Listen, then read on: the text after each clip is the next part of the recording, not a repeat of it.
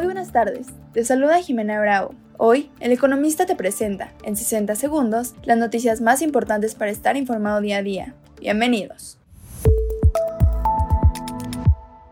En primer plano, el traspaso de 13 plantas de generación de Iberdrola a un fondo privado que efectuará la compra a nombre del gobierno mexicano es positivo para la empresa y para el Estado, afirmó la firma española en un documento informativo en el que se resumen algunos de los detalles de la transacción.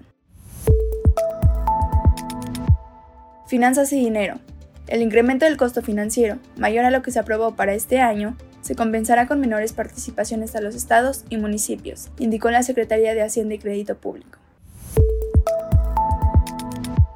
Empresas y negocios. La electromovilidad en México está cada vez más latente y tanto su producción como su venta han tomado auge en 2023. Tan solo se prevé que la fabricación de vehículos eléctricos en el país aumente 179% al cierre del año, mientras que la comercialización podría más que duplicarse con la llegada de nuevas marcas chinas.